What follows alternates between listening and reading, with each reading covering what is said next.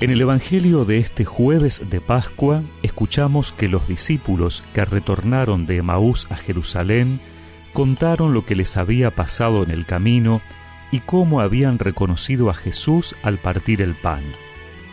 Todavía estaban hablando de esto cuando Jesús se apareció en medio de ellos y les dijo, La paz esté con ustedes. Atónitos y llenos de temor, creían ver un espíritu pero Jesús les preguntó, ¿por qué están turbados y se les presentan esas dudas? Miren mis manos y mis pies, soy yo mismo. Tóquenme y vean. Un espíritu no tiene carne ni huesos, como ven que yo tengo. Y diciendo esto, les mostró sus manos y sus pies. Era tal la alegría y la admiración de los discípulos que se resistían a creer. Pero Jesús les preguntó, ¿Tienen aquí algo para comer? Ellos le presentaron un trozo de pescado asado. Él lo tomó y lo comió delante de todos. Después les dijo, Cuando todavía estaba con ustedes, yo les decía, es necesario que se cumpla todo lo que está escrito de mí en la ley de Moisés, en los profetas y en los salmos. Entonces les abrió la inteligencia para que pudieran comprender las escrituras, y añadió, Así estaba escrito, el Mesías debía sufrir y resucitar de entre los muertos al tercer día, y comenzando por Jerusalén, en su nombre debía predicarse a todas las naciones la conversión para el perdón de los pecados. Ustedes son testigos de todo esto.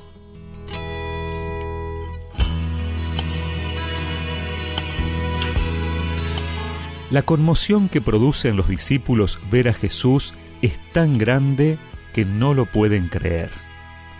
Pensaban que era un espíritu, pero Jesús busca demostrarles que es Él en persona, con su cuerpo. Por eso los invita a que vean y lo toquen. Y como todavía se resistían a creer, les pidió algo de comida y comió delante de ellos, ya que los espíritus no comen.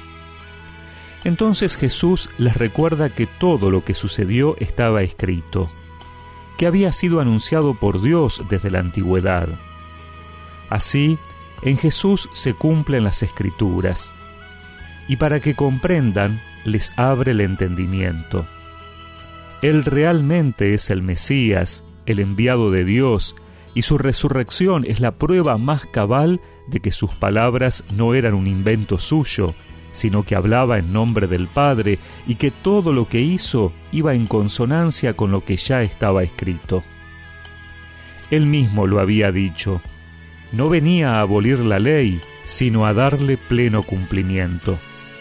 Sus enseñanzas no cambiaban la voluntad de Dios expresada ya desde la antigua ley, sino que revelaban el sentido pleno de la misma. Por lo tanto, Tampoco podemos leer las escrituras previas a Jesús sin referenciarlas a lo que el Señor ha revelado. Todo era preparación para la salvación en Cristo. Hoy le pedimos a Jesús que también abra nuestro entendimiento, porque a veces corremos el riesgo de descontextualizar la palabra de Dios, de olvidarnos que ella es una palabra de salvación, que toda ella hace referencia a Jesús y que, experimentando la presencia viva de Cristo, podamos anunciarlo con alegría. Danos Dios un entendimiento vivo de Jesús, de la riqueza de su gloria y la cruz nuestros ojos, trae tu luz.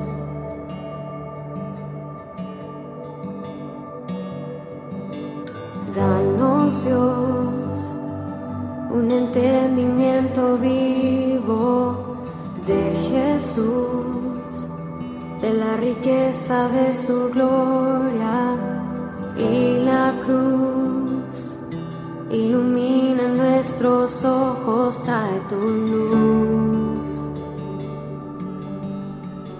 Y recemos juntos esta oración. Señor, te pido que abras mi entendimiento para poder comprender tu palabra y aceptarla en mi vida como mensaje de salvación. Amén.